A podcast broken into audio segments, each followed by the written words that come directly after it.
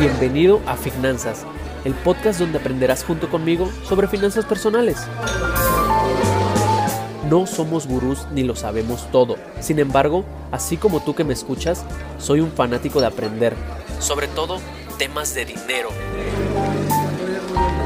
Pero todo de una forma sencilla y sin complicaciones. Soy Raúl Aro y juntos tomaremos acción y saldremos de nuestra zona de confort para lograr el éxito financiero. ¿Estás listo? Comenzamos.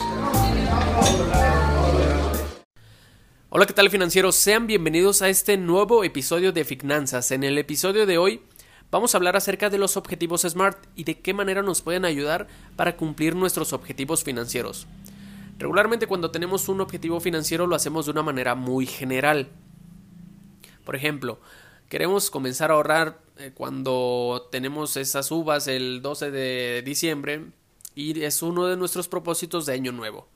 Pero lo dejamos así, muy general, muy simple y decimos simplemente queremos comenzar a ahorrar. El primer mes ponemos dos mil pesos en ahorro los ahorramos en el instrumento que quieras, ni siquiera fuiste tan específico como eso. Y posteriormente, en el siguiente mes, solamente ahorraste mil pesos en la segunda semana. El tercer mes se te olvidó, no pusiste nada. Y el cuarto mes, pues ya dijiste, ah, ya me compro lo que sea.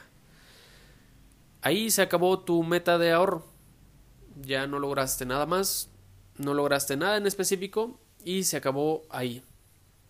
También puede pasar que estés ahorrando y lleves una constancia regular y para el sexto mes digas, ¿sabes qué? Pues, ¿cuándo, ¿Hasta cuándo voy a terminar o cuánto tiempo tengo que, que ahorrar? Y te lo gastes.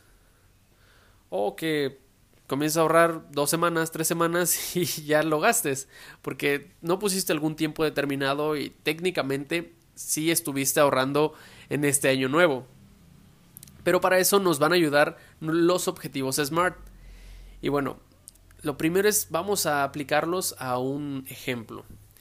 En nuestro objetivo tiene que ser específico. Qué tan específico como tú quieras, pero es muy importante que tengas una cantidad de dinero y que le des un valor a esa cantidad de dinero. La cantidad son 75 mil pesos y el valor es que ese dinero es para el enganche de nuestro carro. Ok, esto es la parte de específico.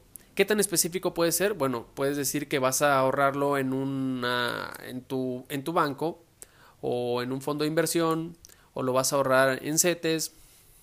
Puede ser tan específico como tú quieras en esta parte, pero mínimo debe de tener esas dos cosas, que es una cantidad de dinero y que le des un valor a esa cantidad. Ya que tenemos esas dos cosas, vamos a pasar a que sea medible.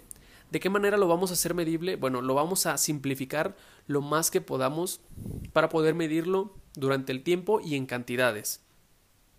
Si queremos esos 75 mil, vamos a necesitar ahorrar, por ejemplo, si queremos ese, ese enganche para dentro de dos años, necesitamos de 3.125 pesos al mes. Esto lo puedes simplificar aún más y son 781 pesos a la semana. Ya sabes cuánto tienes que estar aportando cada semana. Ahora, tiene que ser alcanzable, que es el siguiente punto.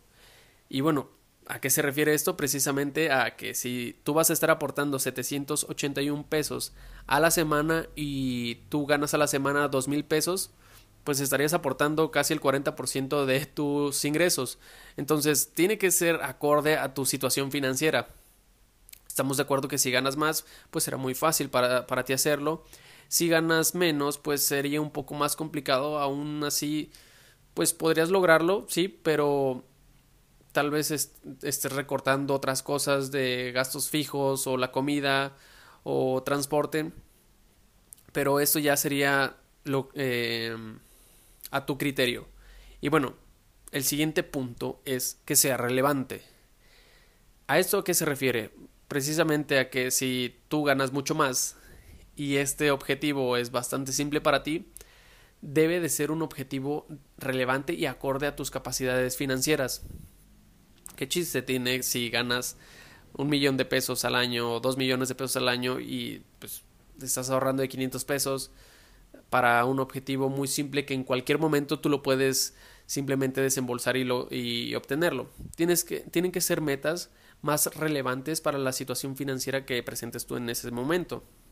Por último, tiene que tener un tiempo o duración exacta que lo dimos en un principio que son dos años, que dentro de dos años queremos tener nuestro dinero para el enganche. Este dinero es específico, ya que tiene esas dos cosas, es una cantidad específica y le dimos un valor que es el enganche. Es medible, sí, porque vamos a estar ahorrando 781 pesos cada semana. Es alcanzable porque en nuestro presupuesto sí podemos pagar ese dinero sin tener complicaciones es relevante también, sí, porque es nuestro primer carro tal vez o es nuestro segundo carro y lo queremos poner para tal vez de Uber. Y por último, ya le dimos un tiempo exacto que son esos dos años.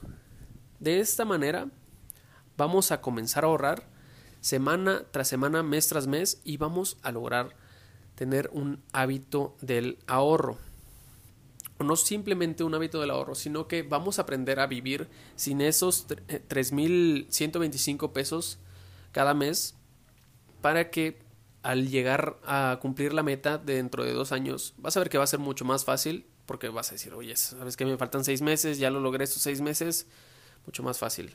Tienes esa meta en específico, oye, es que yo quiero mi carro, voy a seguirla ahorrando. Algunas veces ahorrarás de más, pero lo más importante es que no falles en ninguno de los meses con el ahorro mínimo. Y de esta manera, al llegar a tu objetivo, lo que vas a hacer es, llegas, das el enganche de tu carro y vas a continuar con ese hábito. O sea, ya desarrollaste un hábito con el cual vas a disponer de 3.125 pesos cada mes para destinarlos, en este caso, al pago del crédito de tu auto ya no se te hará tan difícil tal vez pagar mensualidades de 9 mil pesos o 6 mil pesos según el carro que tú quieras, pero ya podrías tener un poquito más de comodidad o un colchón al generar un hábito que te dio 3 mil pesos cada mes. De esta manera, tu objetivo siguiente, que es liquidar ese, ese crédito, va a ser mucho más sencillo, ya que ya has desarrollado un hábito que te puede dar ese dinero y no te sientas tan abrumado con los pagos. Así de esta manera, con los objetivos SMART, lograremos nuestros objetivos financieros mucho más fáciles y a la vez habremos hecho un plan financiero aunado a que eh, desarrollamos un hábito que es bastante importante a la hora de desarrollar esos objetivos financieros a largo plazo.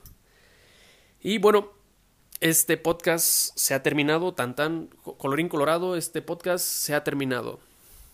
Muchísimas gracias por escucharme hasta el final.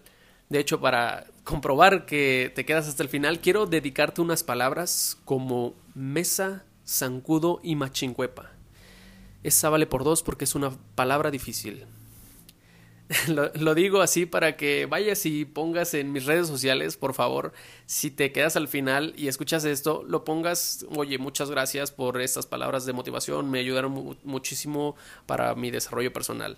Algo así para que la gente le dé curiosidad por quedarse hasta el final y pueda escuchar esto. Comparte este podcast. Es muy importante compartir este podcast porque mi deseo es desarrollar una comunidad la cual no tenga miedo al, aprender sobre dinero y genere esa sensibilidad en sus amigos, en sus familiares o en su círculo social para que más y más gente aprenda sin temor. Muchas veces vemos comentarios de que un compañero comenzó a invertir y luego, lo tachamos de, ay, este está en una pirámide o lo que sea.